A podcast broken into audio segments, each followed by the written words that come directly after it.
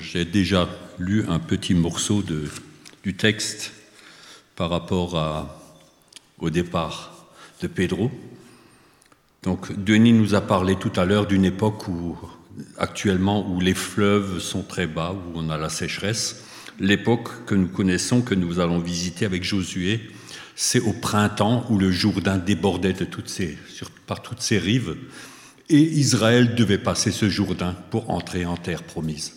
Et c'est à cette époque que nous nous retrouvons. Hein, donc, déjà, il fallait oser. Comment traverser un fleuve Pas deux, trois personnes, hein, on trouvera toujours un moyen. Des centaines de milliers de personnes pour traverser ce fleuve. Donc, nous lisons les versets 5 à 9 du premier chapitre de Josué. Nul ne tiendra devant toi. Là, c'est Dieu qui parle spécifiquement à Josué. Je serai avec toi, comme j'ai été avec Moïse. Je ne te délaisserai point, je ne t'abandonnerai point. Fortifie-toi et prends courage, car c'est toi qui mettras ce peuple en possession du pays que j'ai juré à leur père de leur donner. Fortifie-toi seulement et aie bon courage, en agissant fidèlement selon toute la loi que Moïse, mon serviteur, t'a prescrite. Ne t'en détourne ni à droite ni à gauche, afin de réussir dans tout ce que tu entreprendras. Que ce livre de la loi ne s'éloigne point de ta bouche. Médite-le jour et nuit pour agir fidèlement selon tout ce qui est écrit. Car c'est alors que tu auras du succès dans tes entreprises. C'est alors que tu réussiras. Ne t'ai-je pas donné cet ordre? Fortifie-toi et prends courage. Ne t'effraie point, ne t'épouvante point, car l'Éternel, ton Dieu, est avec toi dans tout ce que tu entreprendras. Quelle promesse Alors un petit rappel, qui est ce Josué? J'ai juste listé quelques passages. La première mention de Josué, c'est dans Exode 17, la bataille contre Amalek. Josué doit choisir des hommes d'élite et Moïse, Aaron et Hur seront sur la montagne et Moïse lèvera le bras, le bâton de Dieu. Et c'est ce Josué, un très très jeune homme, qui est appelé à conduire Israël à la victoire. Il fallait la foi. Chaque fois que le bras de Moïse baissait, Amalek prenait le dessus. Et cet homme s'est battu. Il a vaincu. Après, nous entendons parler de Josué qui accompagne Moïse sur le Sinaï pendant les 40 jours, où Moïse reçoit les tables de la loi et aussi toutes les règles pour Israël, et aussi comment construire le tabernacle. Et Josué est à proximité de Moïse. Il est monté avec lui. Et quand il descend, c'est lui qui dit, il y a un bruit de bataille quand ils ont fait le veau d'or. Il était vraiment avec Moïse. Dans Exode 33, un passage que j'ai déjà une fois relevé, il est dit, quand Moïse sortait de la tente de la rencontre, Josué ne bougeait pas du milieu de la tente, il y passait son temps. Il était à proximité, il aimait la proximité de Dieu. Dans Nombre 13, c'est l'un des douze espions. Josué, fils de Nun, Yeshua par, par certaines traductions, était l'un des douze qui sont allés espionner.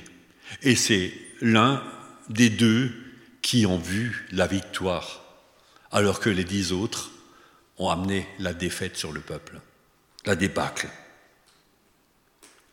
Josué et Caleb déchirent leurs vêtements quand ils voient, ils disent, mais non, Dieu nous les a donnés, n'ayez pas peur, c'est bon, on peut y aller mais la multitude a plutôt écouté les dix autres. Et dans Nombre 27, les versets 15 à 23, Josué devient le, devient le successeur de Moïse. C'est là que je vais juste lire ce passage.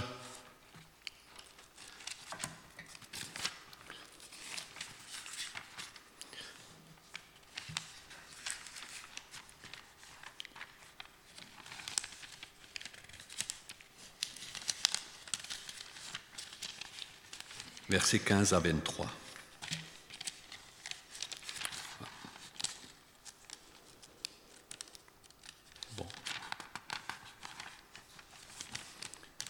Qui n'a pas été tournée.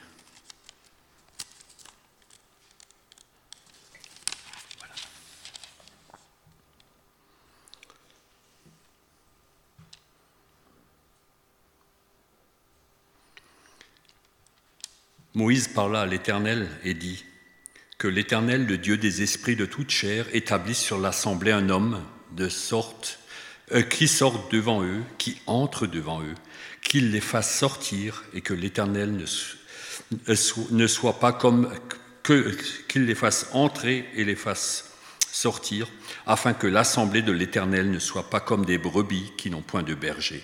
L'Éternel dit à Moïse Prends Josué, fils de Noun, homme en qui réside l'Esprit, et tu poseras ta main sur lui. Tu le placeras devant le sacrificateur Éléazar et devant toute l'assemblée. Tu lui donneras des ordres sous leurs yeux. Tu le rendras participant à ta dignité, afin que toute l'assemblée des enfants d'Israël l'écoute. Il se présentera devant le sacrificateur Éléazar, qui consultera pour lui le jugement de l'Urim devant l'Éternel. Et Josué, tous les, et Josué, tous les enfants d'Israël avec lui et toute l'assemblée sortiront sur l'ordre d'Éléazar et entreront sur son ordre. Moïse fit ce que l'Éternel lui avait ordonné. Il prit Josué, le plaça devant le sacrificateur Éléazar et devant toute l'assemblée. Il posa ses mains sur lui, lui donna des ordres comme l'Éternel l'avait dit par Moïse.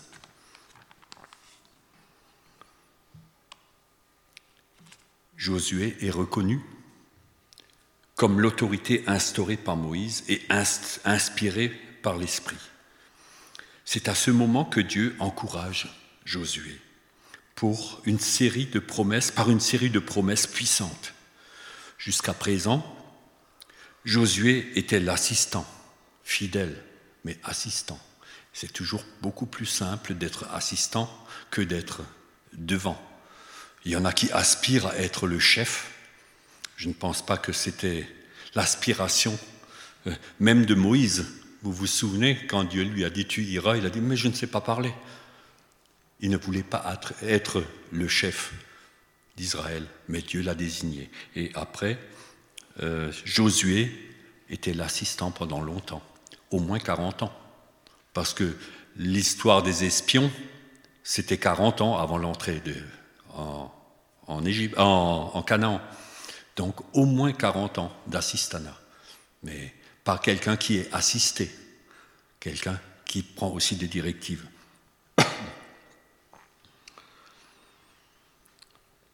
Là, il est le responsable. Moïse n'est plus. Il est le responsable de ce peuple nombreux qui est si inconstant dans ses positions. Après l'annonce officielle de la mort de Moïse, et la promesse d'offrir le pays à Israël. Les versets 1 à 4, tu peux les afficher. Je demanderai à quelqu'un de les lire, j'ai la gorge qui gratte. Denis, tu pourras lire ce qui est affiché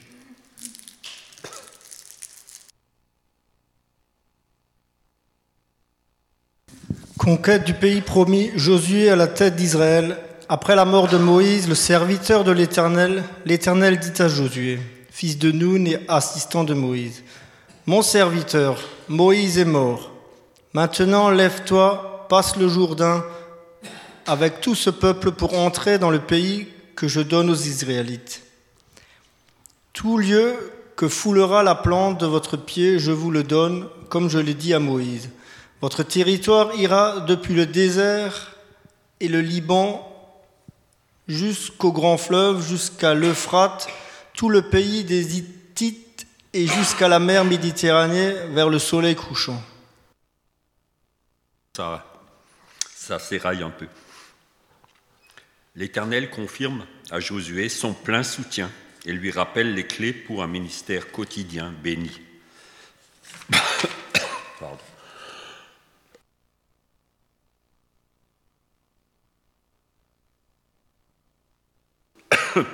Est-ce qu'il y a un prochain chant? Pendant ce temps C'est possible de prendre le dernier chant.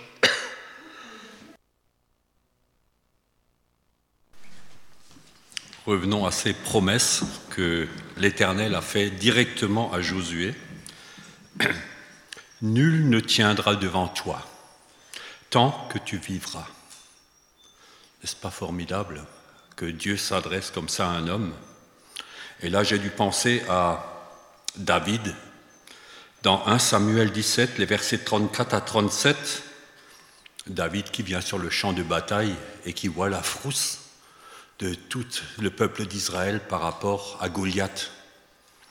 Et David est présenté à Saül. Saül qui lui dit, Tu ne peux pas aller te battre avec ce Philistin, car tu es un enfant. David dit à Saül, Ton serviteur faisait paître, les brebis de son père. Et quand un lion ou un ours venait en enlever un du troupeau, je courais après lui, je le frappais, j'arrachais la brebis de sa gueule. S'il se dressait contre moi, je le saisissais par la gorge et je le frappais et je le tuais. C'est ainsi que ton serviteur a terrassé lion et l'ours, il en sera du Philistin, de cet incirconcis, comme de l'un d'eux, car il a insulté l'armée du Dieu vivant. David dit encore, L'Éternel qui m'a délivré de la griffe de l'ours, de la, griffe du lion, de la patte de l'ours, me délivrera aussi de la main de ce Philistin. Saül dit à David, Va, que l'Éternel soit avec toi. David ne cède pas à la panique. Il croit ce qui a été dit à Josué, nul ne tiendra devant toi. Oh, que de géants devant nous, n'est-ce pas? Il croit que celui qui est pour lui est plus fort que celui qui est contre lui. Dieu ne lui a pas promis ni à Josué ni à David un chemin sans obstacle. Je serai avec toi comme j'ai été avec Moïse. Souvenez-vous des révoltes, des tensions avec le peuple. Ça, c'est les pires. Quand tu as un ennemi extérieur, tu le discernes et tu t'attends à ce qu'il t'attaque. Mais quand ça vient de l'intérieur, et David a eu un, non, Moïse avait eu un épisode assez douloureux. Dans Nombre 12, Les versets 1 à 15, je vais, je vais récapituler. Myriam ou Marie et Aaron, frères et sœurs de Moïse, viennent et lui disent De quel droit? C'est seulement toi qui parlerais au nom du Seigneur. Ils se sont rebellés contre lui. Et un moment, il est dit au verset 9 La colère de l'Éternel s'enflamma contre eux, parce qu'ils s'étaient mis contre eux, Moïse.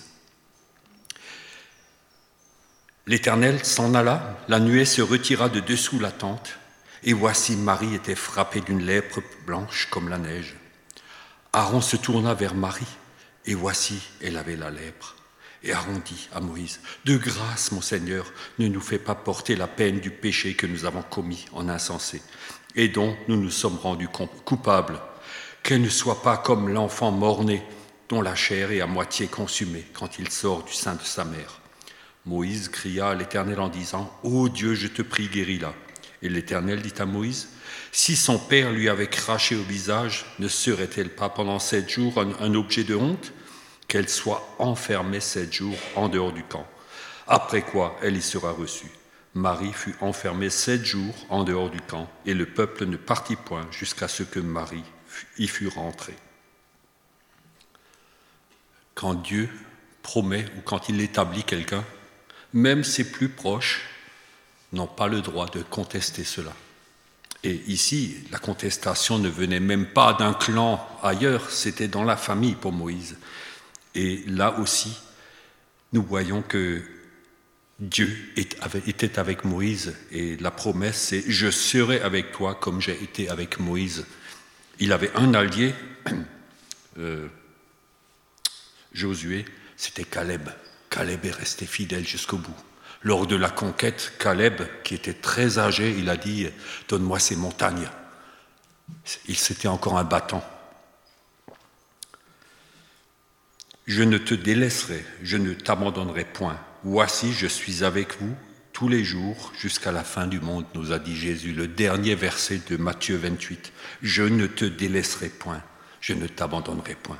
C'est pour chacun des enfants de Dieu jusqu'à la fin du monde, pas quand nous vivons des périodes où tout à coup nous avons peur, parce que les choses se précipitent actuellement. Quand nous Regardons autour de nous, il y a beaucoup de choses qui changent rapidement et nous sommes dans l'incertitude. Mais Jésus nous a promis jusqu'à la fin, jusqu'au dernier jour, il est avec nous.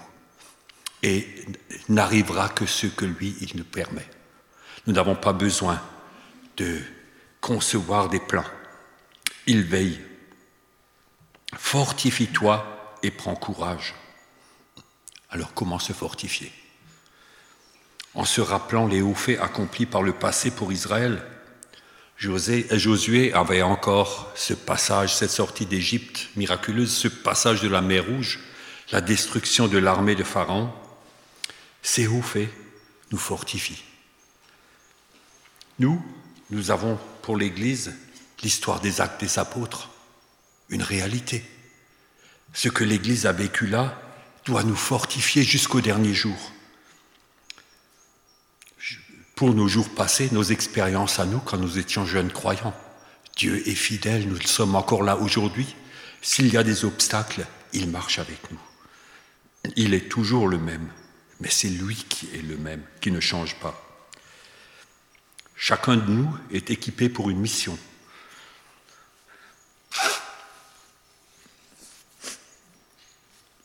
La mission de Josué, faire entrer le peuple dans son héritage, selon certaines traductions. Dieu a prévu Canaan l'héritage et Josué est appelé à conduire le peuple dans son héritage, prendre possession. Il y en a qui auraient bien aimé rester en statu quo, mais L'appel, c'était entrez dans le pays, prenez-le.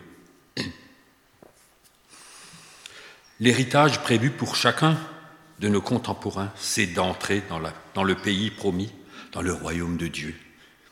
Et nous avons aussi cette mission, faire entrer le peuple autour de nous, dans le plan de Dieu, dans le royaume de Dieu. Josué était reconnu comme un berger qui devait guider le troupeau vers les pâturages de la terre promise. Et cette terre de Canaan n'était pas un paradis vierge. Les espions ont fait un bon rapport, ils ont vu qu'il y avait beaucoup de bonnes choses, mais ils ont aussi vu les dangers. Malheureusement, ils ont plus vu les dangers que les bonnes choses. Mais notre Canaan, quand nous entrons dans le plan de Dieu, ce n'est pas tout baigne tout le temps. Ça, c'est pour l'éternité. Mais tant que nous sommes ici, nous sommes confrontés aussi aux ennemis et à la rudesse de l'existence. Le sol était riche, les récoltes abondantes, mais les dangers et les ennemis étaient forts et nombreux. Josué a un équipement pour réussir dans sa mission. Au verset 7 et 8 de notre passage,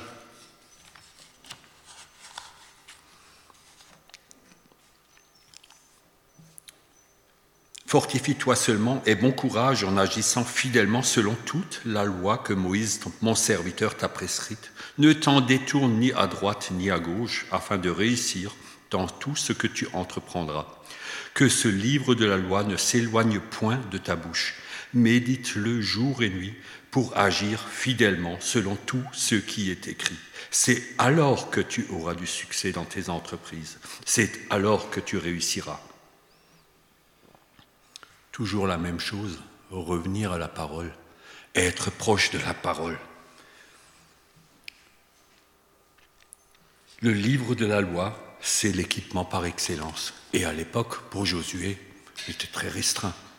C'était juste le Lévitique et ce que Moïse lui a laissé. Depuis, nous avons beaucoup plus de directives encore, mais cela suffisait pour Josué.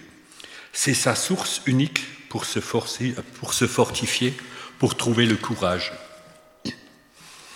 En entrant dans le pays, il aurait pu piocher un peu dans les pratiques religieuses existantes, des bonnes choses à prendre, comme on dit. Hein. il y avait aussi des bonnes choses en Canaan. Dieu lui dit, ne te détourne ni à droite ni à gauche de mes prescriptions afin de réussir. Ce livre ce livre de la loi, c'est le trésor absolu. Pourquoi Josué perdrait-il son temps pour des philosophies humaines? Qui flattent l'orgueil On aime bien quand ça mousse quand on parle, n'est-ce pas? La philosophie humaine, c'est quand même mieux que de se retrouver face au mur. Soit on accepte Jésus, soit on va à la perdition. Alors on essaye de s'édifier des philosophies de tout genre, des religions, mais qui n'apportent au mieux pas de solution aux problèmes du quotidien, ces philosophies, ou au pire détournent du Dieu vivant tous les bruits dont Denis a parlé qui occupent la maison, qui nous empêchent d'entendre la voix de Dieu. Tu auras du succès dans tes entreprises, tu réussiras. Et cette garantie, elle est signée par Dieu. Josué, comme Samuel, aimait être dans la présence de Dieu. Le jeune Samuel, vous vous souvenez, ni l'un ni l'autre ne quittait la tente ou le tabernacle pour Samuel lorsqu'ils étaient jeunes. Dans leur quotidien, ils étaient conscients de cette proximité bienfaisante. De Samuel, il est dit, alors que Élie dormait dehors à Silo, il dormait près du tabernacle. C'est pour ça qu'il a entendu la voix de Dieu. D'abord, il ne l'a pas reconnue. Et le psalmiste dit, un jour dans tes parvis vaut mieux que mille ailleurs. Nous le chantons parfois. Au psaume 84, verset 11, un jour dans tes parvis, dans la proximité de Dieu, ça vaut mieux que tout le reste. Que on peut rêver de Hawaï ou de n'importe, mais un jour dans les parvis de Dieu, ça fait toute la différence. Ces deux hommes, Josué et Samuel, étaient plongés, immergés dans la présence de Dieu. C'est différent que d'y tremper le doigt de temps en temps. Vous voyez la différence? Être plongé ou juste de temps en temps goûter un tout petit peu si l'eau est encore fraîche, ça, ça ne change pas grand-chose, ça nous fait du bien un instant, mais être plongé dedans, c'est ce à quoi ils aspiraient. Et ils n'ont pas vécu une vie de monastère. Ils ne se sont pas cloisonnés juste pour eux. Ils ont vécu leur quotidien de serviteurs, grâce aux ressources puisées dans la parole de Dieu. Pour se fortifier, il faut se nourrir. On ne peut pas simplement donner s'efforcer de faire des choses si on n'a pas de nourriture. On s'épuise. Quand Abraham avait gagné la bataille dans la vallée des rois, Melchisedec est venu offrir le vin et le pain pour fortifier. Jonathan a été fortifié par le miel sauvage. Vous vous souvenez de cet épisode Pendant la bataille contre les Philistins, tout le monde commençait à faiblir. Il a vu du miel et ses yeux ont brillé et il a repris de la force. Saül voulait priver le peuple de nourriture et la fatigue était grande dans 1 Samuel 14 parce qu'il voulait se venger. Vous ne mangerez rien jusqu'à ce que je me sois vengé. Ce n'était pas le plan de Dieu.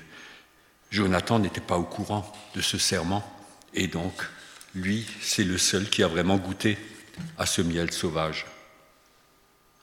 Un autre qui a été fortifié, c'est Élie. Après sa grande victoire, il est dans la dépression. Il s'endort et demande la mort. Et à son réveil, un ange lui a préparé un gâteau présenté sur une pierre chaude et une cruche d'eau. Et quand Dieu nous donne de quoi nous nourrir. C'est consistant et ça dure. Alors, vous voyez, même le détail posé sur une pierre euh, chaude pour que ce soit encore bon au moment où il se réveille. Hein? Aujourd'hui, on a des réchauds. À l'époque, Dieu a, a agi de sorte que. Prenons le temps de manger notre pain quotidien. Et ce pain, c'est la parole tous les jours. La dernière injonction donnée à Josué, ne t'effraie point, ne t'épouvante point. Quand Simon-Pierre a vu la tempête, la mer déchaînée, c'était trop effrayant. Jésus était juste là à côté, mais Pierre a réalisé sa terrible fragilité, sans voir la toute-puissance de Jésus. L'épouvante nous saisit quand nous ne voyons plus que la puissance destructrice de l'ennemi. Et beaucoup se font des films aujourd'hui par rapport à tout ce qui se passe.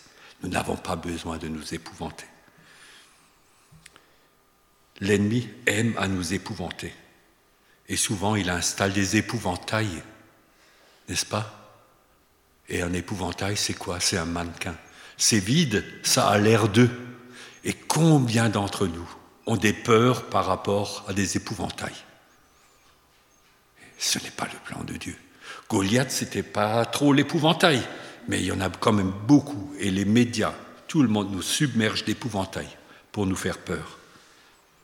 Alors regardons plutôt à Jésus, attrapons sa main, comme Pierre a quand même réussi à le faire, quand Jésus l'a lui attendu.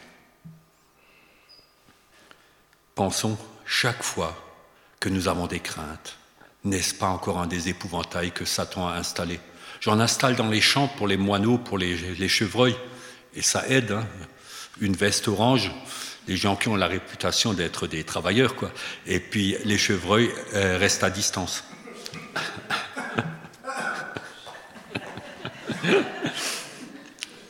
C'est mon gendre.